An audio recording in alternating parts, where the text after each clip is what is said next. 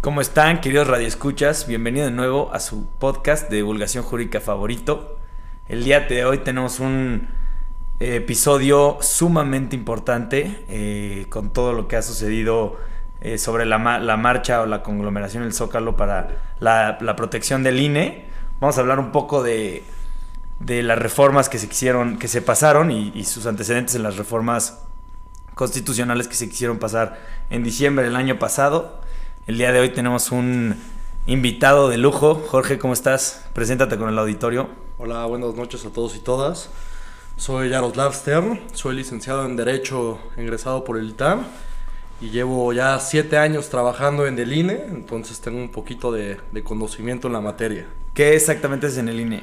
En el INE estoy en la Dirección Ejecutiva de Prerrogativas y Partidos Políticos y estoy como analista jurídico.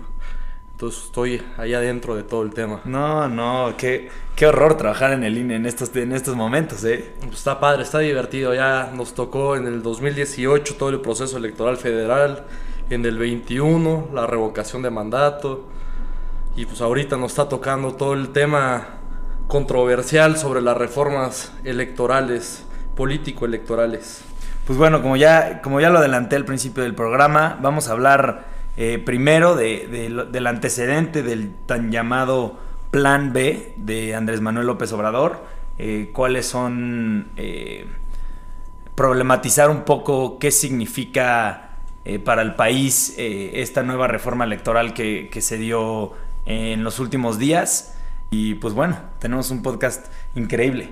Entonces, primero que nada, me gustaría empezar por el antecedente del Plan B por qué se le llama el Plan B a esta reforma electoral. Y es porque eh, en diciembre del año pasado eh, Andrés Manuel propuso una reforma a la Constitución eh, en la que proponía diversos cambios al INE, ¿no? había, se proponía un cambio en el nombre, un cambio en la estructura del INE, reducía la cantidad de legisladores, cambiaba el financiamiento de los partidos políticos y eh, quería eh, que se sometiera a votación a los consejeros del INE y a los magistrados del Tribunal Electoral, ¿no? Eh, básicamente esto se trataba. por supuesto, no logró la mayoría en el Senado, que era una mayoría agravada. Como saben, las reformas constitucionales requieren una mayoría más grande que la que se requiere para cambiar las leyes secundarias y no se logró, ¿no? Había 269 diputados a favor y 225 en contra. Pero cuéntanos un poco cómo viviste esto de la reforma y cómo se prepararon para lo que venía en el plan B. Pues es muy interesante porque como todos bien saben, el actual gobierno ha tenido varios roces con el Instituto Nacional Electoral. Muchos de estos roces van muy de la mano este, o apegados a tema presupuestal. Es decir, la, pelea se centra o se basa en que el INE derrocha mucho dinero, gasta mucho dinero, que los presupuestos de, o los salarios de las personas funcionarias electorales son muy altos. Claro. Y por ende, pues justo como tú bien mencionaste, la, reforma constitucional, es decir, el plan A, se basaba en reducir el número. En, el, en el INE se maneja jerárquicamente, es decir, está un consejo general. En el consejo general está el consejero presidente, actualmente Lorenzo Córdoba, y 10 consejeros y consejeras. Entonces, lo que él proponía es reducir de 11 a 7. Como tú bien mencionaste, es que esos consejeros y consejeras fueran electos de manera directa, es decir, que la ciudadanía fuera quien eligiera a las personas, es decir, pudieran haber votado por quien quisieran este, en términos económicos, se estimaba que, la reducción hubiera sido de 24 mil millones de pesos aproximadamente. Bueno, y como bien decían, otro tema, otro tema este, crucial dentro de la reforma constitucional era el financiamiento privado.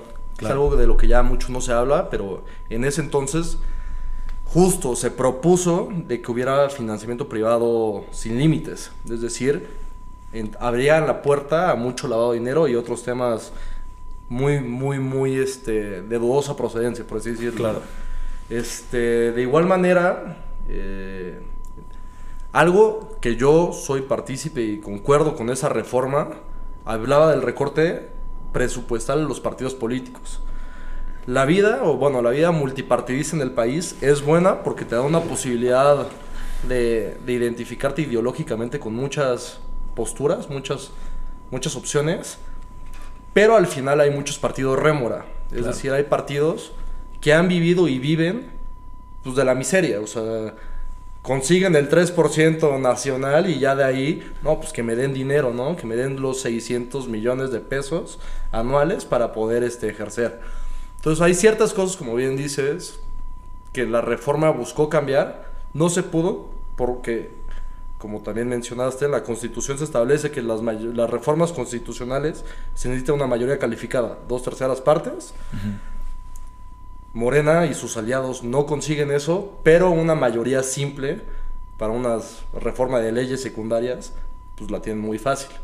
Entonces ya de ahí nace el plan B. El plan B es la consecuencia de que justo en la Cámara de Diputados dijeron no a la reforma constitucional. Mucho tiene que ver con la marcha del 13 de noviembre, en la cual pues, la ciudadanía expresó que no estaban de acuerdo y por ende ya en diciembre, el 14 de diciembre, que fue la discusión, pues ahí dijeron no, la, la reforma constitucional no, y ahí ya entró el paquete de reformas constitucionales a las leyes secundarias. Claro, haces, puntos muy, muy importantes para, para el debate. Eh, como bien dices, Andrés Manuel ha tenido un problema casado con el INE, o bueno, lo que antes era el, IFE en su momento, eh, en el que ha, has- ha hecho pronunciamientos públicos en contra de varias cosas, ¿no? Como bien lo dijiste, de un- una de muy importante es de los salarios de los consejeros del INE, el consejero presidente que gana, si no, si no estoy equivocado, cinco veces lo que gana el presidente de la República, ya sea de manera directa o, de- o o a manera de, de- de ciertas eh, prestaciones de ley que le dan al consejero, ¿no? Entonces, este es un, este es un, un punto muy importante para la reforma, es reducir el presupuesto, pero como bien dices, no es reducir el presupuesto del, del INE, sino de los partidos políticos, sino del INE, ¿no?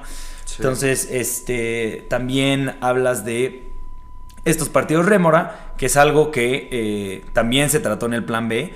Entonces, pues bueno, al final de cuentas, esta reforma constitucional no logró la mayoría que, que requería y viene ahora el, plan- el famosísimo plan B de Andrés Manuel López Obrador. Y eh, lo que proponía es una reforma de ley a cuatro principales eh, leyes secundarias, ¿no? Que era la Ley General de Instituciones y Procedimientos Electorales, la Ley General de Partidos Políticos, la Ley Orgánica del Poder Judicial de la Federación y la Ley General de los Medios de Impugnación en materia electoral.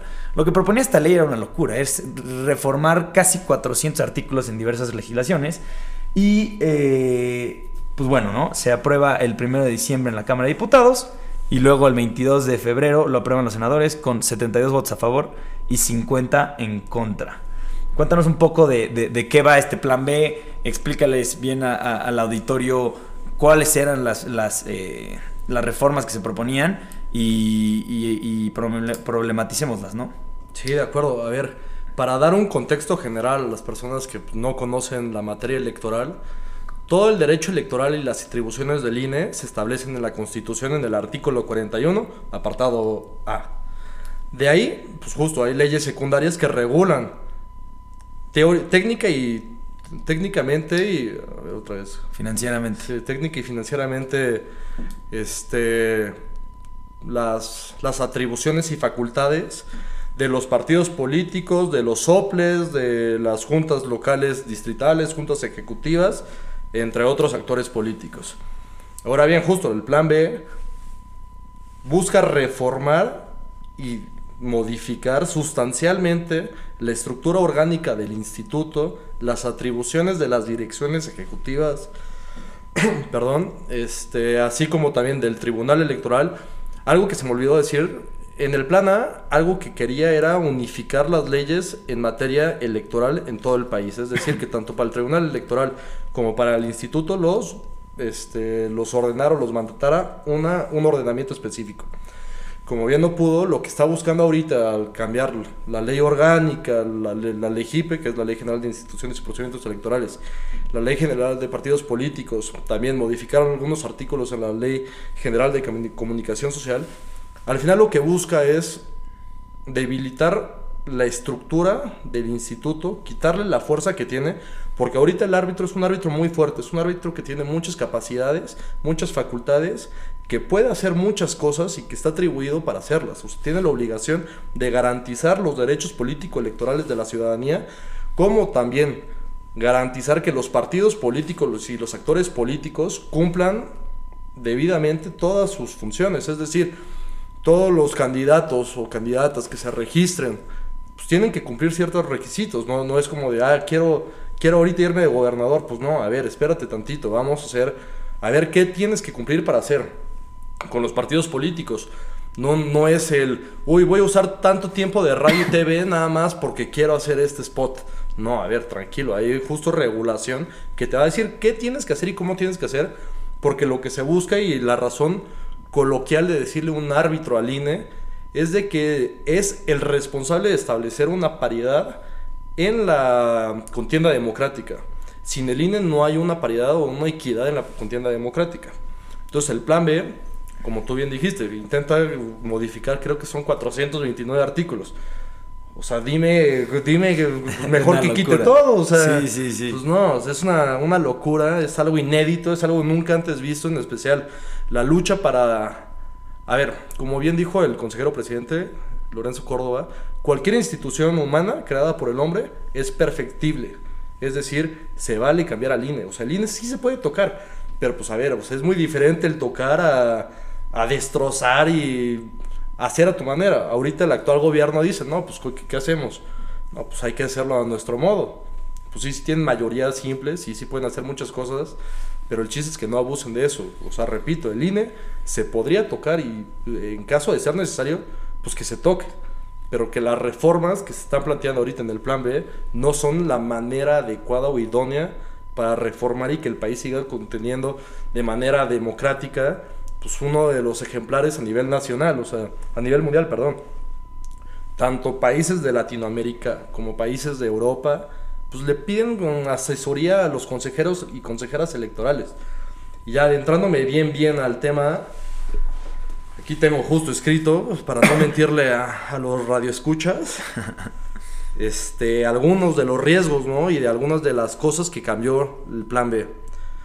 En primer lugar voy a mencionar, este, busca despedir, busca liquidar, finiquitar a el 84.6% del personal del servicio profesional electoral, es decir, a como 6.000 personas, 6.000 funcionarios y funcionarias electorales que se dedican y que han estado inmersas en procesos electorales, responsables de sacar las credenciales para votar, responsables de instalar las casillas los días de las elecciones, son el enlace directo de la ciudadanía con el instituto. Es decir, pues no, tú ciudadano no vas a llegar directo a hablar con Ciro Murayama o con Adriana Fael. Vas a llegar con una persona que te va a atender en una junta local y ya ahí empieza todo este proceso. Déjame interrumpirte rapidísimo, este Yaroslav. Sobre este tema también hay un problema inmediato. Ya salió Lorenzo Córdoba a decir que el costo de la indemnización de todos estos trabajadores ascendería a la cantidad de 3.500 millones de pesos. Únicamente en indemnizaciones, ¿eh? No es, o sea, es un costo extra que conllevaría la reforma que de otra manera no tendría el INE, ¿no? Pero prosigue. Sí, de hecho el día de hoy en el Consejo General del Instituto, lo mencionó el, el consejero presidente, pues la constitución es muy clara y hay derechos que tenemos los ciudadanos y las ciudadanas. Y uno de esos es el derecho del ceso. Una vez que aquí el, actual gobierno y en sus propuestas quiere cesar a más de 6.000 empleados, pues ¿qué va a proceder? Laboralmente esas personas tienen derechos. Ese derecho, como tú bien lo dijiste, asciende a 3.500 millones de pesos. Es una locura, o sea, justo lo que quieren es un gobierno de austeridad y con todos los cambios que plantean, porque deja tú, la, como estamos mencionando, es el finiquito de estos empleados. La capacitación a nuevo personal que lleva a cabo la instalación de las casillas. El nuevo personal que lleva a cabo la, el registro o, el cambio de domicilio en las credenciales del lector. O sea, al final todas estas personas ya están capacitadas y son las mismas personas que en los procesos electorales capacitan a las ciudadanas y ciudadanos que les toca o quieren participar en los procesos electorales. Es decir, es un, como tú dices, es algo inmediato y algo que va a repercutir al proceso electoral siguiente. Ahorita nos vamos a adentrar más, pero ya la Suprema Corte suspendió el plan B para las elecciones de este año, que son Coahuila y Estado de México. Pero imagínate que el próximo año, que son las elecciones más grandes de la historia para México, no, pues vamos a ver cómo le hacemos. Pues vamos a ver cómo salen. Pues no, los resultados que vas a ver ahí, pues no son los, los que esperas. Y al final, pues probablemente salga el gobierno a decir, uy, fue culpa del INE. El INE no tuvo las herramientas y no fue capaz de hacerlo. Entonces te digo, que aparte ya es un tema recurrente en, esta, en este sexenio, ¿no? Como, la, cancelación de proyectos ha conllevado más gasto y más erogación del erario público de lo que de lo que de lo que el proyecto inicial, ¿no? Yo lo vimos en el aeropuerto, en el nuevo aeropuerto de la Ciudad de México, como su cancelación costó más de lo que hubiera costado acabarlo. Sí, o sea, no me voy a meter en el tema porque desconozco y no voy a hablar desde la ignorancia, pero dos bocas pues creo que con un día de dos bocas es todo lo que eh, necesita el INE para trabajar un claro, es una, es una barbaridad. pero. A ver, adentrándome también a esto, y es un tema que quiero aquí poner sobre la mesa. Un cambio que se espera y que se busca, justo es un cambio en el tabulador de salarios del personal. Es decir, como tú bien lo mencionaste, los consejeros ganan muy bien. Ganan arriba, el consejero presidente gana arriba de los 400 mil pesos. Y los demás consejeros, pon arriba de 200 mil. O sea, te estoy dando aproximado. Sí. Yo algo que creo y que comparto, y me acuerdo perfecto que en una clase que llevábamos juntos, incluso eh, el licenciado Luis Azali lo dijo. Claro. Pues ganan bien por cuestiones muy técnicas. Primer lugar, tú tienes que pagarle bien a una persona que está bien preparada para que haga un buen trabajo. Por supuesto. Segundo lugar, en un puesto público es muy fácil caer en sobornos, caer en injurias, caer pues caer en el pecado. Entonces, si tú le estás pagando bien a un funcionario, haces más difícil, porque no te voy a decir que, están libres. O sea, evidentemente puede o no, me consta, pero puede o no, pues que intenten sobornar y que consigan sobornar a algún funcionario electoral. Claro. O sea, no, no te estoy. No pongo la mano en el fuego y no la quito. O sea, es un tema que ahí se, se va a ver.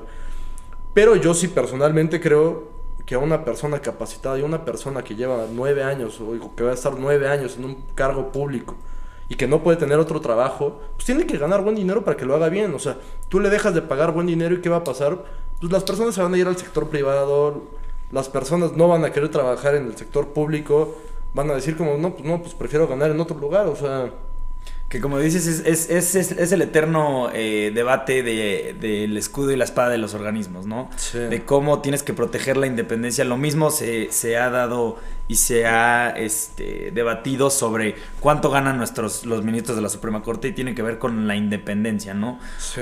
Al ganar tanto dinero se prevé o se previene que puedan ser sobornados, que puedan tener otros eh, empleos más atractivos en el sector privado. Y también es muy importante recordar que muchos de estos, de estos eh, eh, puestos públicos les, les, prohíben entrar al sector privado en determinado tiempo, ¿no? No sé si en los consejeros del INE sea la... también aplica. Y de hecho en una, lo que mencionamos antes, antes de estar aquí con ustedes, Lorenzo Córdoba hace poquito de una entrevista que dijo, no quiero, no puedo y no debo, o sea, claro, el no puedo es porque la ley es clara y yo creo que algo que se le olvida al actual gobierno y a muchos simpatizantes de Morena y sus aliados, lo digo abiertamente. Claro.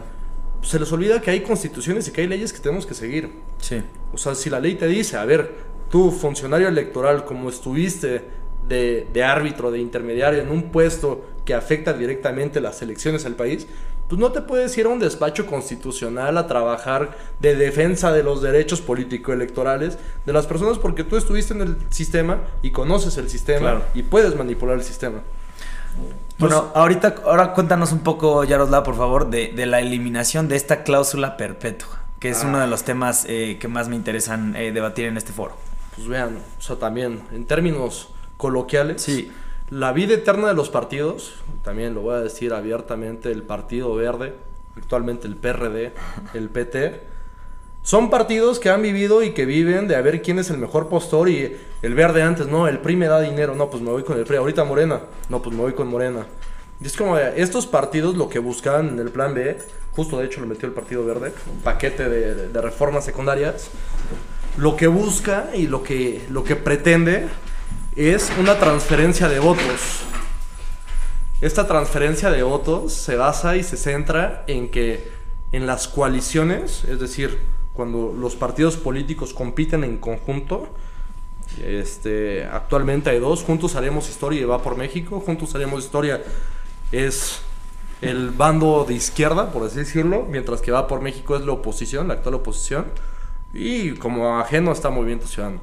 Pero bueno, en las coaliciones lo que se pretende es de que si Morena, bueno, votas al final por la coalición, ¿no? En la boleta electoral pones, vamos, juntos vamos historia.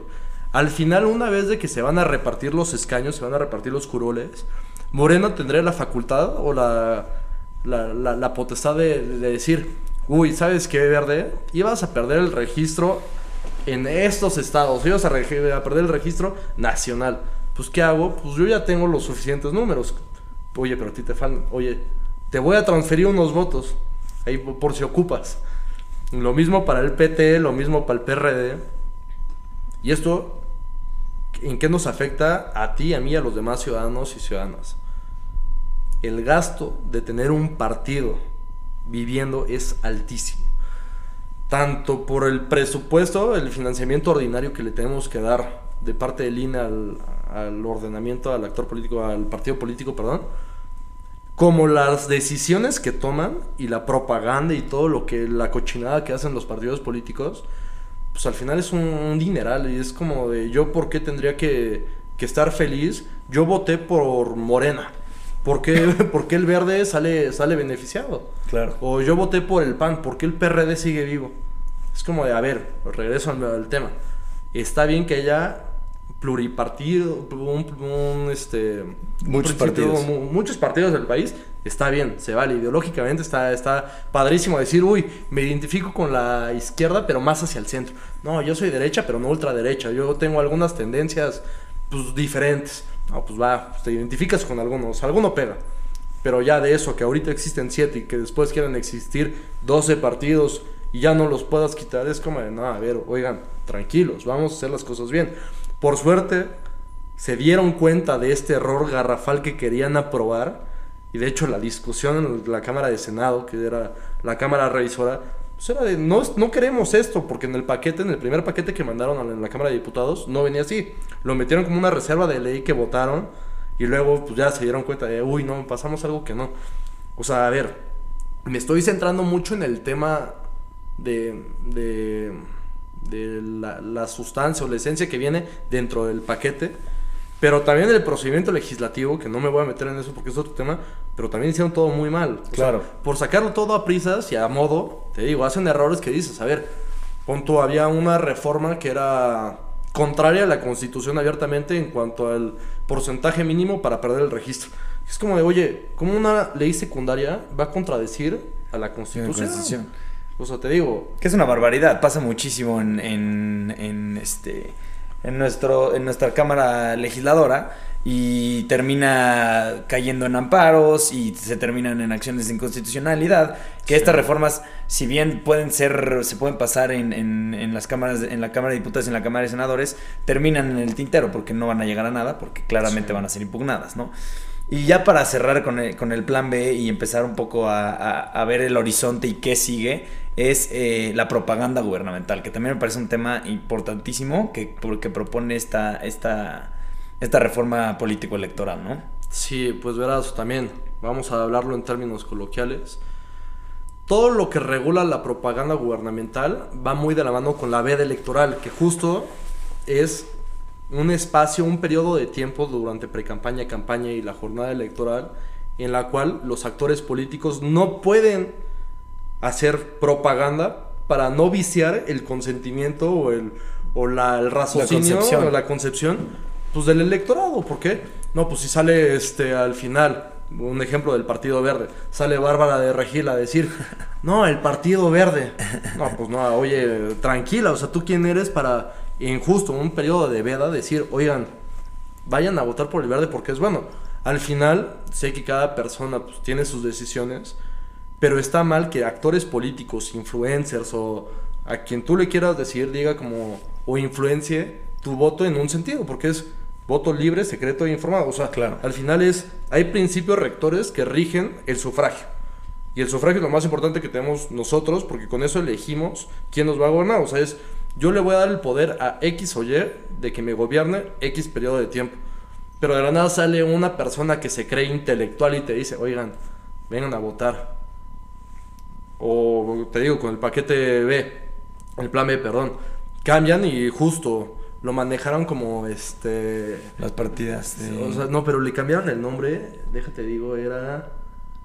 Era este... Ah, era restringir el concepto de, de propaganda gubernamental a solo aquello que esté eti- etiquetado. etiquetado como tal, claro. Pues, como dijo el consejero Ciro Murayama, es... No, pues es peligrosísimo, porque al final, pues, ¿quién decide de, de qué está etiquetado? Imagínate que también salga Andrés Manuel López Los Obrador en partidos, la mañanera. claro. O, o, sí, justo, Andrés Manuel en una mañanera, que tiene varios radioescuchas o varios televidentes ahí viendo, y que digan, oigan, no, pues es que Morena, Morena es la opción. No, pues estás influenciando y estás quitando la paridad en la contienda Claro. que regresamos, o sea, lo más importante yo creo que lo que defiende el INE, porque el INE no es la democracia, la democracia es que la ciudadanía ejerza su voto en un sentido. Claro. A través del INE, que es el árbitro, regresamos, el INE nada más es una herramienta para obtener lo que conocemos como democracia. Pero imagínate, o sea, que ahora resulte, no, pues vamos a usar la, pro- la propaganda gubernamental y los tiempos. No, pues vayan a votar por Delfina. No, pues, o sea, te digo, ¿a qué estamos llegando? Ya para, para, tú mencionaste algo muy interesante que, que me quiero meter. Justo de todos lo- los planes y leyes que proponen y que no pasan y o se quedan en el tintero o llegan a la Suprema Corte, pues ahorita estamos en eso, con la reforma. O sea, como empezamos la plática el pasado domingo, muchas y muchas personas se manifestaron y expresaron su, su deseo de, de mantener una democracia apoyando al INE. O sea, te digo, mucho del hashtag el INE no se toca. Claro. Yo ahí pues, no estoy muy a favor, porque al final, pues, si se tiene que tocar, que se toque. Lo que no se tiene que tocar es la democracia. Claro. Entonces, ¿qué va a pasar? Pues como, como tú bien estableciste, hay medios de protección, hay medios jurídicos que te, que te llevan a la protección de derechos violados constitucionalmente. En este caso, hay di- tres diferentes tipos a grandes rasgos. Hay más, pero me voy a concentrar en tres. Ujú. Las acciones de inconstitucionalidad, las controversias constitucionales y los amparos. Ujú. De estas es- ya se presentaron un sinfín, o sea, les voy a decir los datos para no, no mentirles. A mí no me gusta mentir. Pero vean, van hasta el día de hoy un total de 79 controversias y este, acciones de inconstitucionalidad. Y les adelanto que también todos los empleados del INE que van a sufrir de, de pérdidas de trabajo, es decir, más de 6 mil trabajadores van a presentar amparos. Entonces tú imagínate la chama que van a tener ahí en la Suprema Corte. Muchos están felices ahí porque no, pues no, que Pérez Dayán suspendió ahorita el plazo para Coahuila y para el Estado de México. No, pues sí, o sea, pero también, a ver, la Suprema Corte tiene sus, sus roces, o sea, nada más para meter aquí la polémica, pero pues ahí sigue Yasmín Esquivel, pues muy tranquilita, ¿no? O sea, si- sin tesis y, y haciendo plagios, o sea, al final, pues ellos son los que son responsables y es algo que nosotros, todos, es decir, tanto tú, yo y todas las personas que nos están escuchando y que, que viven en el país y hasta los que estén en el extranjero, pues tenemos que estar atentos a lo que se resuelva en esas instancias. Claro, que como bien dices, este, lo que se, lo que se prevé es que se detenga la, la resolución de estos amparos y la corte atraiga el caso, ¿no? Entonces, Sí. como todo en este país y todos los cambios radicales acaban en la Suprema Corte y vamos a ver qué, es, qué dice la Suprema Corte. Pero básicamente, o sea, Sí. lo, lo que sigue es, esta ya es una reforma que ya se aprobó por el Senado, Sí. es una reforma que va a ir. Bueno, hay algo que falta. Se suponía que el día de hoy, 27 de febrero, iba a pasar, pero no pasó. Que ya la iban a publicar en el diario oficial. O sea, nada más falta la, la La firma. publicación, la firma de- del presidente y que se publique para que de ahí ya se vengan, se dejen venir todas las acciones, controversias y amparos. Y pues bueno, ya lo, lo que, lo que, lo único que nos queda como ciudadanos y, y en particular los, los trabajadores del INE y todas las personas que les afecta directamente esta, esta reforma es, pues primero que nada, como bien lo dijiste, la marcha del, del domingo pasado. en la que se reunieron, se estima, más de 500 mil eh, mexicanos a, a luchar por, por, lo que, por lo que dicen ellos que es la democracia. Eh, el, INE el hashtag INE no se toca. Van a haber muchos amparos, controversias eh, constitucionales y acciones de constitucionalidad. Pues entonces vamos a ver en qué, en qué acaba todo este... eh, entramado jurídico político Sí. Y esperamos que, que sea para lo mejor, ¿no? O sea, hay algo que me gustaría enfatizar a todas las personas que escuchen esto. A ver, como dijo Juan Pablo, las cosas que, que vienen. Uno, pues celebrar las manifestaciones y movilizaciones de la ciudadanía. ¿Por qué? Pues porque antes las personas no se involucraban en temas políticos. Claro. O sea, es padre escuchar que ya las personas, no, pues que el INE, no, pues que el partido político, no. Pues hay que seguir así. Segundo, presionar a los partidos políticos. ¿Por qué? Porque los partidos políticos son, mm, son el primer enlace de la ciudadanía participar en la, en la política. Claro. O sea, se puede de candidaturas independientes. Vamos a ser honestos. En cuanto a números, la forma a través de la cual la ciudadanía se puede adentrar a la participación en los partidos políticos. Por ende, pues, ¿qué tenemos que hacer? Pues presionarlos a ellos. Tercer lugar, presionar a la Suprema Corte de Justicia. Claro. ¿Por qué? Porque ellos van a tomar la decisión ahorita. Cuarto lugar, ignorar al presidente y al actual gobierno. ¿Por qué? Pues porque van a demeritar todo lo que hacemos y van a demeritar el trabajo del INE, van a demeritar a todos los representantes políticos de oposición y van a demeritar a todo aquel que vaya en contra de su gobierno. Claro. Y en quinto lugar, y yo considero que es lo más importante, es algo que a mí me enoja mucho, el abstencionismo en México en las elecciones es una locura. Un ejemplo, en el último proceso electoral extraordinario de Tamaulipas, Ujú. el 80% decidió no votar. En la historia más grande del país, el 40% de las personas decidieron no ir a votar. Pues ya, si te quieres meter en la política y participar, pues a ver, venga, o sea, pues, ¿cómo? La única forma para hacerlo, ¿cómo es? Pues a través del sufragio, a través de votar o ser votado. Claro. Pues que, pues que- o sea, no es que tenía, estaba crudo. No es que tenía otro pendiente. No es que me iba a ir de viaje. Pues va, pues organizas todo lo que tengas que organizar. Pero pues la importancia es ejercer el voto. Eso lo quería enfatizar porque Claro, claro, no, y qué bueno que lo, que lo, que lo mencionas, Yaros. Este, pues bueno, ahí, ahí lo tienen. Este, ahí tienen a, a un experto en el tema y pues vamos a ver cómo se desenvuelve todo esto, ¿no? Sí, o sea, todo tiene que quedar antes del 2 de junio. ¿Por qué? Porque en la Constitución se establece que 90 antes de que empiece el proceso electoral no se pueden Claro. modificar las leyes. Entonces tenemos, tenemos un deadline marcado.